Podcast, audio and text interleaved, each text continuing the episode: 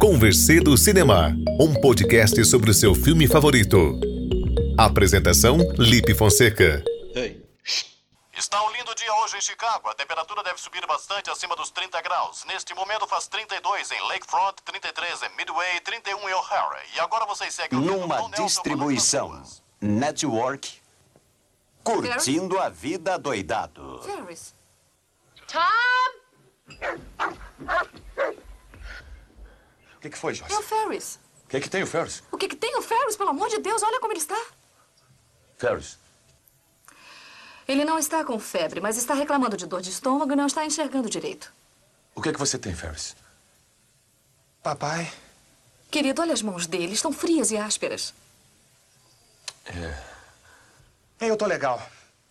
Vou levantar. Não! A gente acabou de ouvir um trecho de Curtindo a Vida Doidado, esse filme de 86, que felizmente é o tema do nosso podcast de hoje. E ele só é o tema dessa conversa porque eu tenho aqui a minha colega, amiga, jornalista, podcaster, Ana Paula Novaes. Ana, seja bem-vinda ao nosso podcast. Obrigada, Felipe. Estou muito feliz com o seu convite, porque esse é um assunto que eu gosto muito de falar, que é filme, né? Eu também. E eu tenho, a minha primeira pergunta para você é a seguinte: por que, que eu demorei tanto para assistir esse filme? Por quê? Por que você demorou tanto para assistir esse filme tão maravilhoso? Olha, eu não sei. Eu acredito que eu montei esse podcast para arranjar uma boa desculpa, não que precisasse, mas eu pra assistir queria filme. para assistir filmes, exatamente, e rever filmes bons e conhecer ou até mesmo finalmente pagar uma dívida, que é o caso do filme de hoje.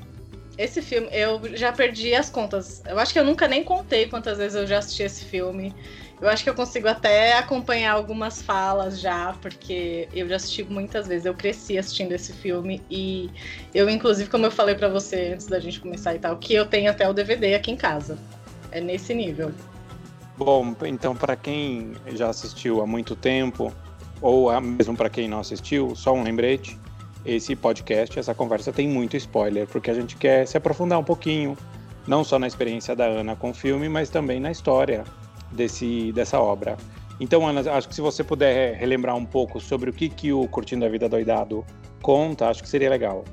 Tá.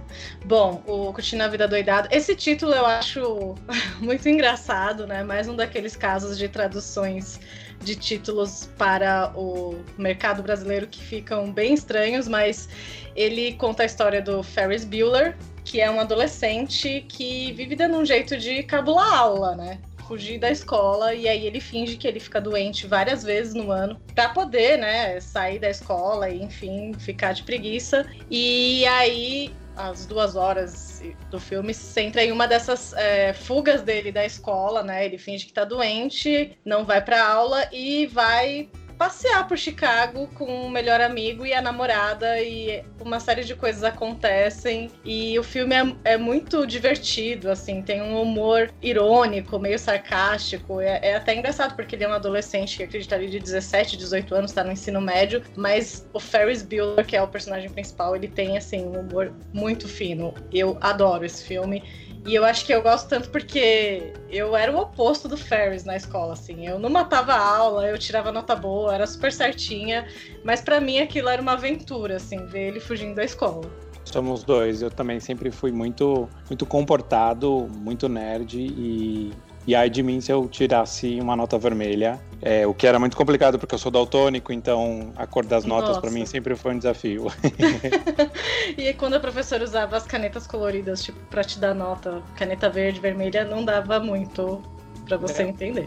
Esse, é um, esse foi um problema não só na escola, como também quando eu comecei a trabalhar, porque a minha chefe, a minha primeira, uma das minhas primeiras chefes, ela corrigia o meu texto e ela deixava tudo colorido. E, meu eu, e eu me embaralhava tudo. Aquilo, cada cor tinha um significado. Para o daltônico isso é muito complicado. Você se lembra da primeira vez que você assistiu?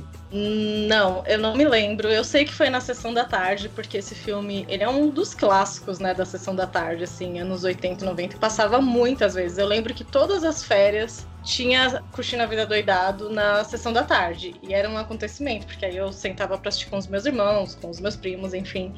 E eu lembro que sempre passava, mas eu não lembro a primeira vez que eu assisti. esse filme, assim. Mas eu devia ser muito nova, porque eu, eu sou uma das crianças que cresceu assistindo Sessão da Tarde. E eu devia ser muito novinha quando eu vi a primeira vez, mas eu já vi muitas vezes depois dessa. Eu também cresci assistindo Sessão da Tarde e eu acho que tem uma coisa do filme dublado dessa época, eu não sei se você concorda, mas parece que são sempre os mesmos dubladores, Sim. é um grupinho de sete, oito dubladores que se revezam. Mas era uma dublagem de muita qualidade, assim. Eu é, só assisti esse filme na versão legendada depois de adulta, quando eu comprei o DVD. A dublagem que foi feita original aqui pro mercado brasileiro é muito boa, assim não deve nada ao original. Eu não gosto de assistir filme dublado hoje em dia, eu gosto de, de assistir com legenda, mas esse, os filmes dos anos 80 marcaram tanto, né, pelas dublagens. Hoje eu vi o trailer de O Príncipe, é, o Príncipe Nova York, né? Aquele filme com Ed Murphy.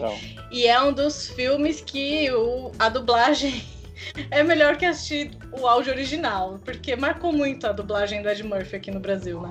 Eu também prefiro o filme legendado. E eu concordo com você. Tem situações, principalmente esses filmes dos 80, do começo dos anos 90, que a dublagem ficou muito marcada pela experiência que a gente tinha de criança ou de adolescente nessa Sim. época. Então, alguns filmes eles são ainda mais divertidos quando a gente reconhece o dublador. É claro que corre o risco da Cameron Diaz ter a mesma voz, sei lá, da Julia, Julia Roberts. Roberts.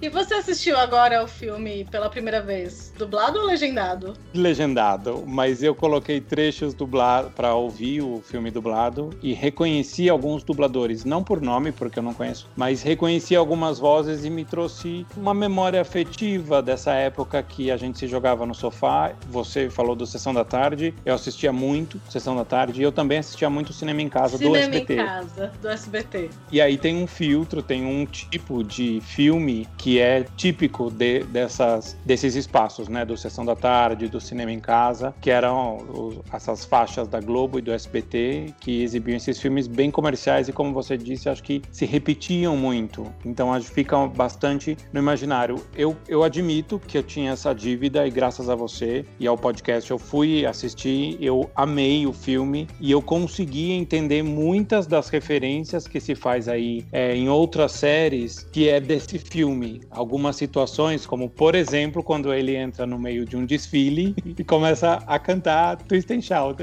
Sim, esse filme eu acho que assim, o que marcou muito é porque ele tem muitas cenas icônicas que se tornaram aí, né, ícones da cultura pop mesmo, assim. A gente vê muita referência a, a várias cenas desse filme, assim. Eu acho que quando fizeram estavam muito inspirados, assim, porque eles passam por várias situações ali nesse passeio deles de Chicago e, e, e que ficaram muito marcantes. E como você disse, né? Tem um, um, componente de nostalgia, assim, de assistir esses filmes dessa época que a gente chegava da escola, se jogava no sofá. Parece que quando você reassiste é, é um conforto também que dá, né? De, de ter essa sensação de, de voltar ali um pouquinho no tempo com, com essa experiência do filme. E você, embora não se lembre da primeira vez que você assistiu, você se lembra mais ou menos dessas primeiras vezes. Você consegue enxergar alguma mudança na forma como você é, vivencia esse filme se você assistir hoje de novo? Ah, sim, sim. Porque quando eu era criança assistir, eu achava o máximo que ele conseguia fugir da escola, né? Nossa, que aventura. que, que pessoa, né, aventureira de conseguir fazer isso. E hoje assistindo tem várias até falas dele no filme que para mim não faziam sentido quando eu era criança, porque eu não tinha essa, né, referência teórica, o conhecimento para entender. E hoje eu assisto, eu falo, gente, ele é muito inteligente, ele tem umas sacadas. Você pega de uma forma totalmente diferente, né? E eu gosto muito de uma coisa que acontece no filme todo, que é como ele quebra ali a, a quarta parede, né?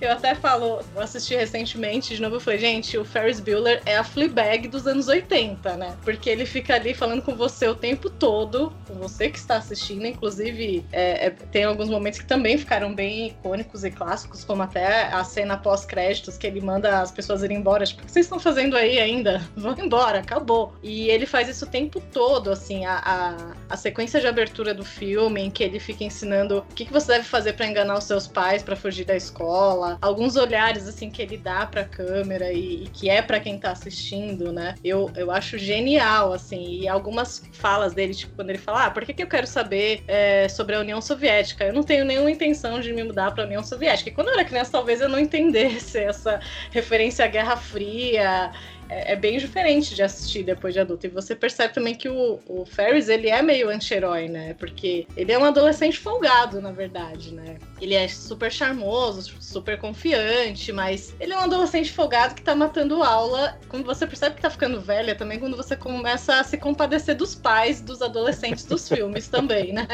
E, então o olhar é diferente.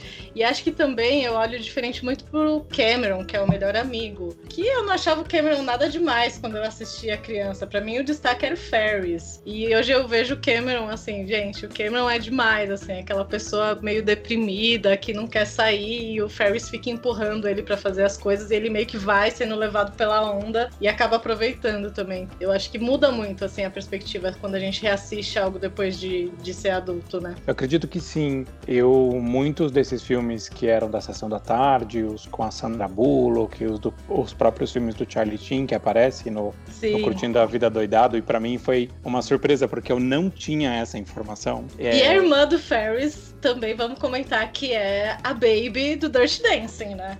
Gente, isso para mim foi outra surpresa. Eu já tinha visto imagens da que faz a namorada dele, mas a que faz a irmã e depois acho que no ano seguinte ela já ela já estrelou o, o Dirty Dancing e ela ganhou o Globo de melhor atriz e tal.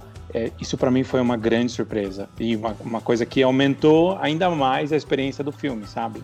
Sim, tem, eu acho que assim, tem vários também atores ali que eram muito. É, ficaram muito famosos nessa década, né? Dos anos 80. Ela com o Dirty Dancing. O próprio Matthew Broderick, que é o, o Ferris, ele fez Feitiço de Áquila, que era outra sucessão, assim, da sessão da tarde. A atriz que faz a namorada dele, que era. Eu não sei se você lembra desse filme que se chama A Lenda, que era com Tom Cruise. Também passava muito na sessão da tarde. Era um filme de fantasia e ela fazia uma princesa. Eu achava ela linda. E ela é a namorada do Ferris. Acho que é Mia Sara o nome dela. Então, assim, tem várias, vários atores ali que também se tornaram muito conhecidos por essa essa leva de filmes de sessão da tarde, né? Pra gente aqui do Brasil. Para mim, como foi a minha primeira vez com esse filme, e agora eu já sou um jovem adulto, uhum. é, me chamou muita atenção não só a história, porque a história, você contou muito bem, ela é relativamente simples. É um, é um menino, um adolescente que quer matar a aula e ele cria toda uma estrutura para não ser prejudicado por isso. Pega o melhor amigo, pega a namorada e vamos para a cidade, porque eles moram ali no subúrbio de Chicago, pelo que eu entendi. Sim. Então, não, não foi tanto o conteúdo, mas foi a forma como isso foi contado. Claro, exagerado, você tem algumas coisas caricatas ali, o diretor é um, é um um bobalhão que quer muito fazer tudo para encontrar a armadilha, a trapaça que o Ferris criou. O Ferris é muito esperto, como você mesmo disse. Então, assim, é, tem uma tinta carregada ali, eu, eu entendo isso. Mas isso não me atrapalhou. Que me, me encantou muito no filme é a quebra da quarta parede e como isso é feito desde o começo do filme. Eu acho aquela sequência de abertura muito genial, assim, dele falando com a audiência já do começo. Você já entende qual é a mensagem ali, sabe? Que o filme vai fazer isso o tempo inteiro. Eu não sei, eu acho que a Phoebe Waller-Bridge, que é a criadora de Fleabag, ela deve ter assistido, porque ela tem, assim, mais ou menos a nossa idade, né? Provavelmente ela assistiu também esse filme em algum momento da vida. E eu acho o humor da Fleabag com o humor do Ferris muito parecido, né? Muito irônico. E é o que você falou, assim, lógico, tem aquela quebra de quarta parede muito grande na abertura do filme, no final, mas são os momentos mais sutis em que ele só olha assim e você sabe, você entendeu tudo que ele tá querendo dizer, o que tá passando na cabeça dele. Eu acho muito bem feito. E é difícil fazer isso, né? Para um, um, ator jovem conseguir fazer de uma forma tão bem feita, também não deve ter sido fácil. É, eu, eu fui atrás um pouco da carreira do Matthew Broderick. Já tinha algumas peças no currículo, mas filme mesmo acho que é o segundo ou terceiro dele. E ele chegou a ser indicado ao, ao, Globo de Ouro de melhor ator em comédia ou musical. Ele não ganhou, mas só de, de ser indicado ainda muito novo, porque no filme ele, ele pelo menos o personagem tem o que uns 16, 17 anos. É, mais ou menos ensino médio, né? É, ensino médio e, e eles, mas eles já dirigem, né? Então, é, acho que uns 16, é, uns 16, 17 Eu nos acredito Unidos, que né? sim, acredito que sim. Começar uma carreira assim, com, já com uma indicação, o que eu acredito, e aí pode ser que eu esteja perdendo a sua amizade ao falar isso, é que o Matthew Broderick não conseguiu manter a carreira Não. dele com papéis tão, tão bons quanto esse. Eu diria que hoje o melhor papel dele é ser marido da Sarah Jessica Parker. Esses dias me apareceu uma notícia assim: Sarah Jessica Parker curte praia com o marido. Aí eu falei, Ah. gente, ele é tão conhecido quanto ela, né? Hoje não mais, porque realmente a carreira dele teve alguns filmes, né, aqui e acolá, mas não, não manteve o nível, né. Acho que vários atores também dessa época, né, porque esse filme é do John Hughes, que fez uma série de, de filmes adolescentes, e eu acho muito interessante, assim, de ver, porque eu acho que, não sei, me corrige, porque você entende muito de cinema, se eu estiver errada, mas eu acho que antes dos anos 80, o adolescente ele era meio ignorado pelo cinema. Você tinha aqui um exemplo, né? Coisas assim mais raras, como Juventude Transviada e tal. Mas era uma, uma geração um pouco ignorada, assim, pelo cinema. E o John Hughes veio e fez, assim, uma série de filmes. Tem a- aquela atriz que é a- o ícone dos anos 80, que é a Molly Ringwald. Ela, ela não tá nesse filme, mas ela tá em outros deles, como é, o Clube dos Cinco, Gatinhas e Gatões. E eu acho legal porque, assim, ele coloca essas histórias que parecem tão simples, né? Coisas de ado- drama de adolescente, que quando a gente é adolescente, tudo parece, nossa, super grave, importante, e depois você olha pra trás e vê que não é nada disso. Mas ele coloca essas, esses dramas dos adolescentes no centro, assim, da trama dos filmes. E faz de uma forma engraçada, mas também com uma sensibilidade muito grande, né? Muito, é muito interessante, assim. Eu gosto muito dos filmes do John Hughes, dessa, dessa leva, assim, de, de anos 80. Até as crianças, as histórias focadas em criança, elas se tornam mais comuns. Elas não precisam ser um grande drama para ter uma criança ou um grande filme de terror que a criança é um espírito e aparece. É, você, você tem coisas mais comuns e, e eu acho que o John Hughes ele, ele tem essa importância não só como diretor, mas também como roteirista, porque a carreira dele ele acaba repetindo isso não é ruim várias vezes essa história a malandrinha que ele dirige e escreve é essa história em outro contexto. O Esqueceram de Mim, ele é roteirista dos dois primeiros. É, o Férias Frustradas, ele é rote- roteirista de todos. Ele tem essa comédia que esse texto para comédia mais leve e não deixa de ser engraçado e fazer esse humor com coisas do cotidiano como um adolescente matando aula eu acho uma grande sacada e uma grande qualidade dele Sim, eu cresci com John Hughes e nem sabia, né? Porque todos esses filmes são muito assim de quem foi criança nos anos 80 e 90. E tem uma série de exemplos. E esses, é, tirando o Curtindo a Vida Doidado, que eu assistia muito na sessão da tarde, esses outros filmes dele, mais é, com uma pegada adolescente, como o Clube dos Cinco, a Garota Rosa Shocking, eu fui assistir já mais adulta, assim. E aí você entende também algumas. como ele trata de forma sensível algumas questões, como o bullying, ou então, ah, é aqueles dramas, né, de, de classe, o, o meu crush é rico e eu sou pobre. Então, assim, ele tem um olhar muito, muito legal, assim, para essas coisas do dia a dia que eu acho que não, não tinham espaço no cinema antes, né?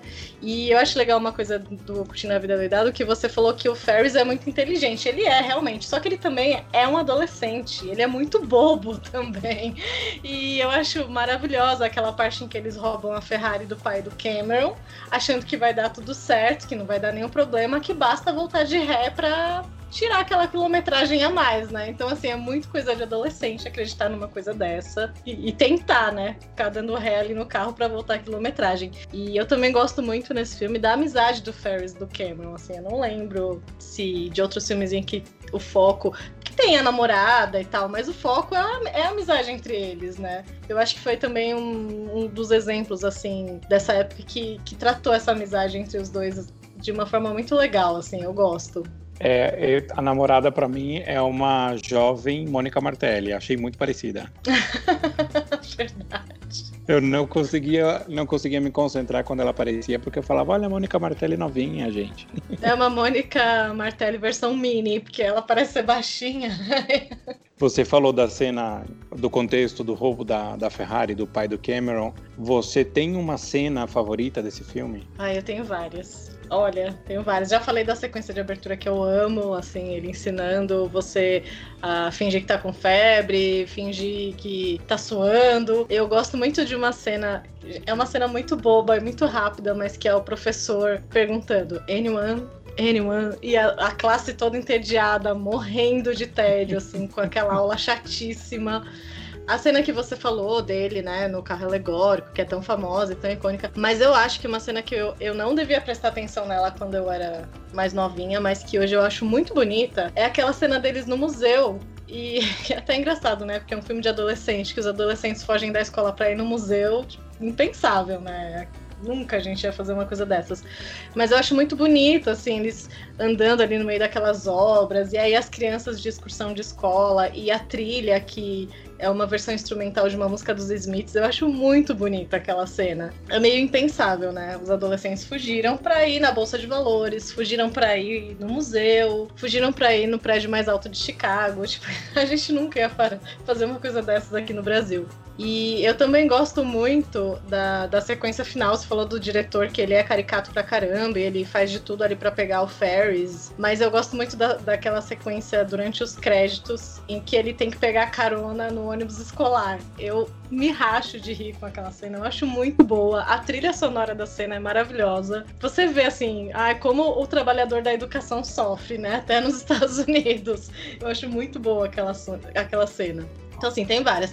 E também, se você quiser me dar um presente o dia, por favor, me dê uma camiseta dizendo que eu conheço Abe Froman, o rei da salsicha de Chicago. Porque eu adoro a cena do restaurante também. Então você me manda o link para comprar camiseta, porque eu não vou nem, nem saber procurar. É, é, super absurdo aquela cena de irem a um restaurante mega chique, né? Adolescente, inventam uma história, enganam lá o pessoal do, do, do restaurante, o metro e tal. E aí na saída o pai dele tá ali também. Tipo, é super exagerado, assim, né?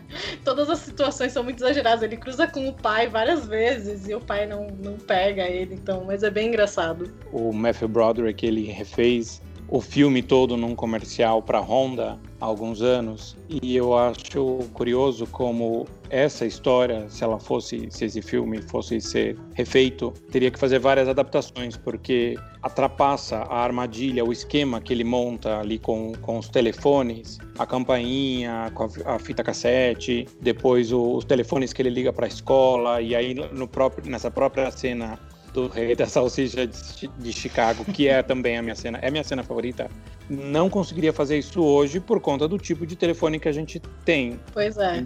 Então, no remake, no, aliás, no comercial que a Honda fez com o Matthew Broderick, eles usaram aí um celular logo no começo, tal. Então, já elimina toda essa, já elimina uns 30% do filme que é dos anos 80 e já não daria para, não faria sentido nessa nesses nossos tempos. Sim, a tecnologia atrapalha muito a vida, né? Assim, pelo menos pro cinema. Eu, é, eu vejo que fica tudo muito fácil de se resolver quando você tem um celular e você consegue até saber onde a pessoa tá, porque você compartilha a sua localização com ela. Exato. E é muito difícil, né, de ter todas essas peripécias. E eu vejo que até percebo que tem uma tendência, assim, muito no, na televisão e no cinema de voltar, assim, para essas décadas, né, de fazer filme é, que se passa nos anos 60, nos anos 60, 70, 80, porque não tem celular. E aí você consegue fazer, assim, uns plot twists muito interessantes que a tecnologia hoje não, não permite. Eu vi esse comercial que você falou, acho que foi até um desses comerciais de Super Bowl, assim, que são super importantes lá nos Estados Unidos. E faz muito tempo, assim, que tem também muito burburinho é, de ter um, uma continuação, né? De como seria o Ferris adulto e pai. E eu, eu sempre penso, assim, como é que seria a vida do Ferris hoje? Eu acredito que ele ia se casar com a Sloan mesmo, como ele promete, mas eu acho que talvez ele ficasse um pai chato e aí quem ia dar o Miguel iam ser os filhos dele. Seria um curtindo a vida doidado dois, o inimigo agora é outro, né? Melhor não, né? Vamos deixar o filme lá com a magia dele dos anos 80. Eu sou a favor de não fazer. Eu gostei de como o filme termina, também gostei da cena pós-créditos. Eu gosto muito dessa quebra da quarta parede quando ela é bem feita. Sim. Uma série que eu amo, até hoje eu revejo, eu sei frases decor, é Os Normais. E, e, tem momentos que a piada ela só tem graça pela interação da quebra da quarta parede. E Sim. esse filme faz isso de uma maneira que eu achei muito inteligente. Você tem, além de uma cena favorita, você tem alguma frase favorita que de repente te marcou mais? Ai, deixa eu só comentar que você falou dos normais, que é uma série que eu adoro também. Gente, eu já imaginei um Dream Team, né? Que eu queria a Fernanda Torres com a Phoebe Waller-Bridge e o Matt Broderick fazendo alguma coisa juntos. Seria muito legal. É, agora, sobre frase, eu acho que esse filme tem, tem uma frase que é bem icônica, ele fala duas vezes, né? A vida passa muito rápido. Se você não parar para olhar de vez em quando, você vai deixar ela passar, vai perder, não vai nem se tocar. Que é meio que o que motiva ele, né, a fazer tudo que ele faz. É, aproveitar o dia, o carpe ali dele. E mas tem umas outras frases assim bem que eu até notei quando eu tava reassistindo pra gente conversar que ele faz a quebra da quarta parede, eu acho genial. Quando eles é, estão indo finalmente para a cidade com a Ferrari e aí o Cameron fala: "Não, a gente vai levar o carro do meu pai de volta para casa. A gente não vai usar o carro dele". E aí o Ferris olha para a câmera e pergunta: "Se você tivesse acesso a um carro desses, você levaria de volta imediatamente?". Nem eu. É genial, assim, só funciona justamente porque ele tá interagindo com quem tá assistindo. Todo mundo pensa, ah, eu também não faria isso, ó, imagina, vou ficar com o carro. E é muito boa.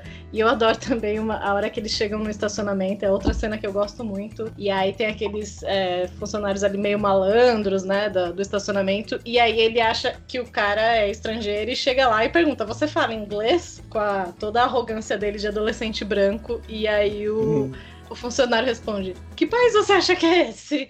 Eu acho genial essa parte também, porque é muito americano também, né? Assim, é, o filme é um reflexo do, dos Estados Unidos dos anos 80 também. Acho muito legal. A frase que, que eu mais gosto é logo no começo, que ele olha pra câmera e fala assim: Como é que eles esperam que eu vá pra escola num dia como esse? Sim! E aí mostra aquele céu azul maravilhoso. E eu gosto também quando eles estão no, no jogo de beisebol, porque eles fazem tudo em um dia, né? Como se desse tempo para fazer tudo isso que eles fizeram. Só um jogo de beisebol demora quatro horas. E aí eles estão lá no jogo, e aí ele vira pro Cameron e fala: Cameron, se a gente estivesse na escola, a gente estaria na aula de educação física agora. E eles caem na risada, e aí mostra aquela sequência os alunos lá correndo em volta da pista com aquele uniforme ridículo de educação física dos Estados Unidos. São vários momentos, assim. Eu acho que a gente tem que aproveitar meio a, a, o filme como uma obra de seu tempo, assim. É um filme dos anos 80, de classe média mesmo. O, o Ferris é um, é um menino classe média do, do subúrbio de Chicago, que tem tudo o que quer. A maior revolta dele é porque ele não tem um carro. Tipo, nossa, que horror, né, Ferris? Mas não dá para tentar incluir ele agora no nosso contexto de 2020, né? Eu acho que seria forçado. Eu, eu gostei do filme é, e fui de coração aberto para gostar e não gostar. E acho que não invalidaria a nossa conversa. Mesmo porque aqui o foco está em você. Olha só o slogan. Mas eu gostei porque eu gostei do filme como filme. Me fez rir. E se eu fizer um teste, quem é você em Curtindo a Vida Doidado? Eu acho que eu sou Cameron. Eu quem sou que é Cameron você? também. eu acho que quando eu era criança eu queria ser Sloane, né? Porque ela era linda e ela namorava o Ferris, é claro, eu queria ser ela. Mas lógico, o tempo passa, a gente ganha sabedoria. Olhando pra trás, eu vejo que eu sou o Cameron também. Eu ia falar, gente, já não tá na hora de voltar para casa, já não andamos demais com essa Ferrari. Ah, eu ia ficar o tempo inteiro enchendo o saco. Olha, gente, mas não vai dar certo isso. Não, vamos voltar para casa. Eu sou dessas do rolê, assim. Eu sou o, C, o C3PO do rolê, sabe? E, e, somos uma figura importante em todos os rolês. Nos convidem, por favor. É vale, alguém tem que ter juízo, né, gente? Senão o rolê dá ruim no final. Tem que aproveitar enquanto tá acontecendo, mas não pode deixar sair também de controle. A gente já falou aqui um pouquinho sobre a carreira do, do diretor e, um, e rapidamente sobre o Matthew Broderick, mas eu acho que o meu filme favorito dele até hoje, pelo menos, era o Godzilla, que é um filme que muita gente detesta, o Godzilla de 98. Sim. E eu gosto demais. Eu acho divertido, eu acho que cumpre muito bem a proposta. É um filme de Godzilla, né? Não dá para esperar grandes reflexões filosóficas. E, e, ele, e ele é a estrela, depois do Godzilla, ele é o principal ali no, no filme. É um filme de 98, ou seja, mais de 10 anos depois de Curtindo a Vida Doidado. É, eu acho que o tempo não foi muito generoso com a, com a carreira dele, assim, ele ficou um pouco como o marido da Sarah Jessica Parker mesmo. E esse filme do Godzilla que você falou, eu, assim, para mim não é um filme que eu tenho como um filme do coração assistir já, é legal, mas não é o tipo de filme que eu gosto muito, assim, filme de, de monstro, de catástrofe. E o que eu me lembro mais desse filme é da trilha sonora. Eu sou doida de trilha sonora, tá, gente? E esse filme tem uma versão de uma música do Led Zeppelin com o Puff Daddy, olha como os anos 90 eram doidos no, nesse mundo. E isso pra mim é o que mais marcou. critica ainda. Pois é. Uma década maravilhosa, né? Acho que olhando pra trás a gente percebe como os anos 90 foram bons. Olha aí. A gente podia sair na rua, Ana, era outro mundo. Pois é. A gente saía na rua, a gente ia ao cinema. Tinha várias coisas assim que não, não existiam nos anos 90 e as pessoas não valorizavam. A moda, ó, a moda hoje em dia é toda influenciada pelos anos 90. Tinha várias coisas maravilhosas da moda dos anos 90. Tem uma teoria de que agora quem nasceu nos anos 90 chegou aos 30. Nessa fase da vida, você já está mais ou menos estruturado na sua carreira. Então, por isso que a gente tem visto novelas, filmes, séries mais focadas nos anos 90. Ou isso está começando. Porque são Porque as pessoas até que eram então, crianças. Exatamente, eram crianças e, a, e as referências são dessa época, então quem consome, quem produz, quem escreve, quem dirige, quem atua, quer também oferecer esse tipo de, de referência. E eu acho que isso faz muito sentido porque até, até agora a gente estava numa enxurrada de anos 80, é uma década sensacional, mas está virando essa chavinha, né? Sim, eu acho que tem um tempo que tá virando essa chavinha, assim, os anos 90 tão bem no, no destaque, né, assim, na moda eu vejo muita referência de coisa dos anos 90. Os anos 80 eu acho que, assim, é meio, virou uma década meio omnipresente, assim, todo mundo se lembra dos anos 80 e sempre traz referência. Eu concordo com a sua teoria, assim, eu acho que as pessoas que eram é, crianças cresceram e trouxeram as referências para suas produções, assim, para o seu trabalho, e isso se reflete em vários setores, né? E eu, eu acho que é um pouco isso mesmo. Acho que você tá certíssimo. Que bom, uma vez na vida. Uma vez na vida. Tem um outro ator que, que me chamou muito a atenção. Eu não sabia que ele estava nesse filme, que é o Alan Ruck, que é o que faz o Cameron. Porque eu o conheço da série Succession. Você já assistiu essa série? Não. Essa série todo mundo fala dela que é maravilhosa. Tá na minha lista, mas eu ainda não assisti. Olha, eu odeio prêmios, né? falar vários prêmios, muito merecidamente. E eu odeio falar assim, ah, você tem que assistir, mas Ana, você tem que assistir. Tem que assistir. É muito boa. eu, eu não assim, eu acho que você vai gostar muito. E depois que você assistir, a gente pode comentar, porque eu acho que tem muito de Cameron no personagem que o ator que faz o Cameron faz nessa série. Bom, eu, eu procurei algumas curiosidades sobre o filme e você começou a nossa conversa falando sobre o nome em português, Curtindo a Vida Doidado. você sabe como que é em Portugal? Como? O Rei dos Gazeteiros. Ai, meu Deus. Os títulos de filmes em português, tanto no Brasil quanto em Portugal, olha, o pessoal merece um prêmio, viu? Porque haja criatividade. Haja criatividade. E em alguns casos eu até acredito que tenha ficado melhor. Vou te dar um exemplo. O, o livro Mystic River, no Brasil, ele se chamou Sobre Meninos e Lobos. Uhum. Eu gosto muito desse livro e gosto muito desse filme. Na história, tem a história se passa em Boston, existe esse, esse rio, o Mystic River, e ele é importante para a história. Mas sobre Meninos e Lobos, tem muito mais a ver ele é muito mais comercial, mas ele tem muito mais a ver com o impacto que a história te causa no final. Uhum. Então, e é um título é meio misterioso, assim. É, é, um bom título. É, eu também acho. Ele é um bom título porque ele tem esse mistério e quando você assiste, você entende o que, que é meninos, o que, que é lobos. Quer dizer, eu acho que eu entendi. Uhum. E, eu acho que é melhora a experiência, mas em geral as traduções é, é melhor não traduzir, né? Deixa como estava em inglês, né? É, nesse caso, assim, eu acho que até funcionou nesse caso, porque, enfim, a gente assistiu o filme tantas vezes que ficou sendo aquele filme conforto, né? Então ninguém liga mais pro, pra esse título imenso. Mas. E acho que o título em inglês também, em inglês funciona, mas se fizesse tradução literal, não ia traduzir mesmo o que o filme é, né? Que é tipo o dia de folga do Ferris. Não tem graça. A história no Brasil seria outra.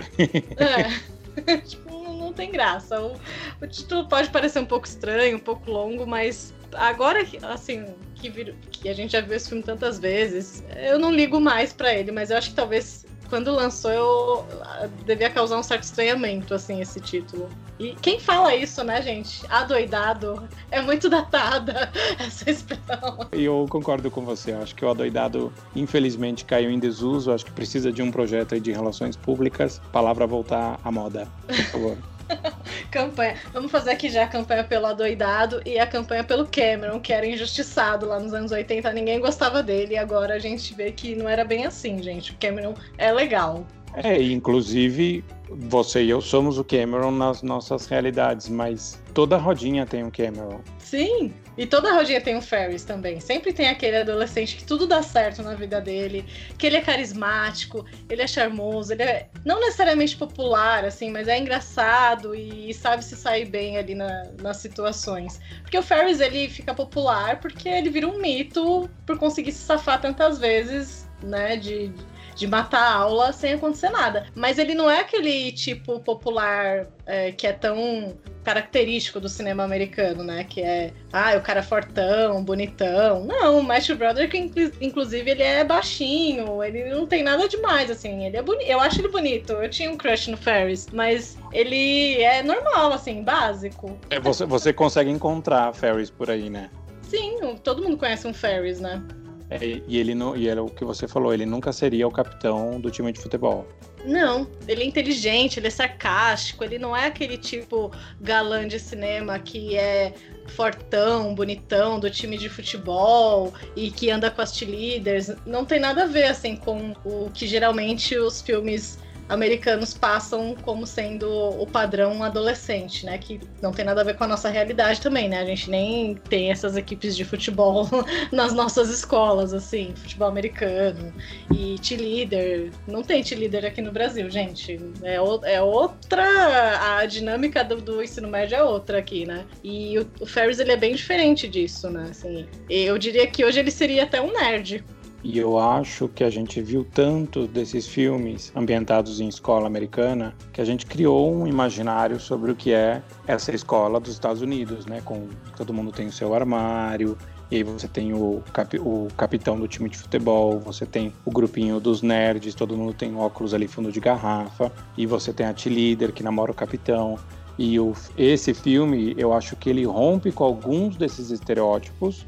Não tem nada ele, disso. Exatamente. E, e, eu acho que ele é caricato em alguns outros, por exemplo, do diretor ou da secretária toda atrapalhada, abobalhada, ali tentando ajudar o, o diretor. Os pais também. Os pais são assim. dois zeros à esquerda, assim, não servem para quase nada. O filho consegue colocar um boneco na cama e enganar a mãe. E, enfim, tem essa coisa caricata e que tudo isso junto funciona muito bem para fazer rir, que eu acho que é o objetivo do, do filme, né? Sim, o, gente... o, alvo são os adultos, né, dessa vez, assim, o que é caricato e, e, é, são os personagens adultos. Eu tô falando aqui com você agora, eu tô quase, eu tô pensando aqui, fazendo uma analogia com Muppets Baby, que só aparecia as pernas da babá. É, esse, é um pouco como esse filme trata os adultos, assim os adolescentes são muito mais inteligentes, conseguem passar a perna, e os adultos realmente são zero, zeros à esquerda, assim. E Ana, antes da gente terminar, você pode deixar duas recomendações de filme, livro, peça, comida, passeio, alguma coisa que pode ter relação com o filme ou não? Posso. Bom, eu queria muito poder indicar Chicago, mas nunca fui. Vou botar na lista aí. Mas vou dar a dica aqui. Como você falou, eu sou apresentadora de um podcast junto com a Tatiana Oki, se chama Japão Sem Escalas muito legal sobre cultura japonesa. Inclusive, acho que para a próxima temporada a gente deve ter episódios sobre filme também. E então ouçam, deixem o, o, play de vocês lá, tá em todas as plataformas. E de filme, a gente já falou vários aqui, mas que tem a ver com o Curtindo a Vida Doidado, eu vou é, deixar aqui dois que também não dá para não assistir, tá? Que é o Clube dos Cinco, que é outro filmaço, assim, do John Hughes. E eu amo a Garota Rosa Shocking. Então assistam, porque esse é mais romance, tem outra pegada, mas é muito legal também. E já que a gente tá falando de anos 80, tem um outro filme que eu amo, que é Flashdance. Não tem nada a ver com esses, né, de filme de adolescente, mas assistam, gente. É, é a estética dos anos 80 gritando na tela e é muito legal. Se você assiste, você quer, você quer dançar. Você, mesmo que não seja profissionalmente, você precisa dançar. Ele e a é trilha, né? Bom. Tem uma trilha maravilhosa, as roupas são maravilhosas, assim, você, você quer estar tá ali dentro daquela, daquele filme mesmo. Quero começar a usar polainas.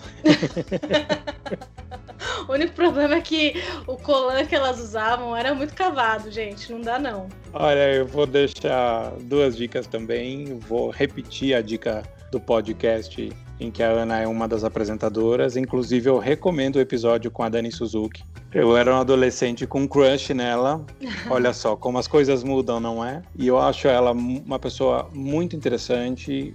Esse ano veio à tona várias entrevistas dela, várias, vários acontecimentos e tem uma polêmica que ela detalha nesse podcast, que eu não vou dar spoiler, então quem quiser que vá, vá procurar, vale muito a pena. Eu gostei demais desse episódio, eu acho que vocês deveriam ser indicados ao Podcast Awards 2020 por esse ah, episódio. Obrigada, foi muito legal mesmo conversar com a Dani, como você disse, ela é uma pessoa super interessante, assim, e falou várias coisas mesmo, que às vezes a gente não, não se atenta, assim, que acontecem, né, na, na mídia brasileira, mas que precisa aí a gente ter um olhar mais cuidadoso também, né? E a minha segunda e última dica de hoje é o Dirty Dance, porque tem muita gente também que não viu. É um filme que foi lançado no ano seguinte ao Curtindo a Vida Doidado.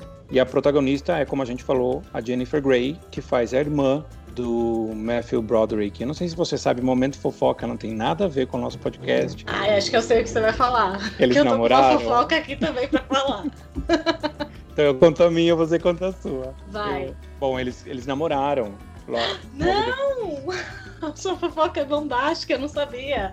Eles namoraram. Bom, é o que diz a senhora internet, não sei se é verdade. E, e que eles estavam juntos quando o Matthew Broderick sofreu um acidente num, num, país que eu não me lembro agora qual, em que ele estava divulgando o, o filme. Eles estavam juntos no carro, é, duas pessoas morreram. E, e, que esse acidente atrapalhou bastante a carreira do Matthew Broderick durante muito tempo. Porque Gente, eu não sabia que eles namoraram, não sabia dessa história. Obrigada por contar, viu? Não, imagina, esse podcast aqui também entra fofoca, entra tudo que você quiser. a fofoca que eu ia contar era mais simples, que ela fez plástica no nariz, né, gente? E aquela coisa, né? Mulher sofre pressão. E ela era, ela é linda e ela era linda, assim, mas não correspondia talvez aos padrões que eram impostos aí na época e todo mundo ficou fazendo a pressão e ela fez a plástica no nariz e não deu certo e a carreira dela depois da plástica deu ruim. Mas ela, no Curtindo a Vida Doidada, ela ainda não tinha feito, certo? Não, nem no Dirty Dancing. Olha, ela conseguiu dois papéis de destaque com o nariz dela. Que é lindo, não é um nariz... Gente, tô... olha, esses padrões de beleza precisam mudar. Ela era linda nessa época, ela continua, mas assim, depois que ela fez a plástica no nariz, ela ficou muito diferente e a carreira dela não, não teve mais sucesso. Ana, antes de terminar, quem quiser te encontrar em alguma rede social, além do podcast que você já recomendou, como que faz? Olha, eu vou recomendar as redes do próprio podcast. A gente tem Facebook, Instagram e Twitter, todos aí, arroba Japão Sem Escalas. É mais fácil me achar por ali, porque, enfim, minhas, na, em rede social, gente, eu acabo aceitando mais gente que eu já, já tenho alguma relação na vida real, assim. Eu acho um, um pouco. Eu sei que, que precisa, né, a gente também aceitar o, os tempos, mas eu acho um pouco estranho ter amigos que eu não conheço, sabe? Ainda mais com esse nome amigo, né? Você aceita a solicitação de amizade? Como assim? Não, não é. Então, mas sigam as redes do podcast que tem muito conteúdo legal, muita coisa sobre cultura japonesa, com a relação também à influência aqui no Brasil, a comunidade Nikkei, né, de descendentes de, japoneses aqui, então é bem legal. Facebook, Instagram, Twitter, todos aí, arroba Japão Sem Escalas. Muito bom. Ana, muito obrigado por aceitar esse convite para um podcast que está começando agora. Espero que a gente possa se reencontrar ou no mestrado ou em outros episódios. Sim, eu adorei participar. Eu gosto muito de falar de filmes, você percebeu, né? Que eu não paro mais de falar. e foi muito legal. Boa sorte no, no seu podcast também. Esse tema é muito bom, vai dar certo.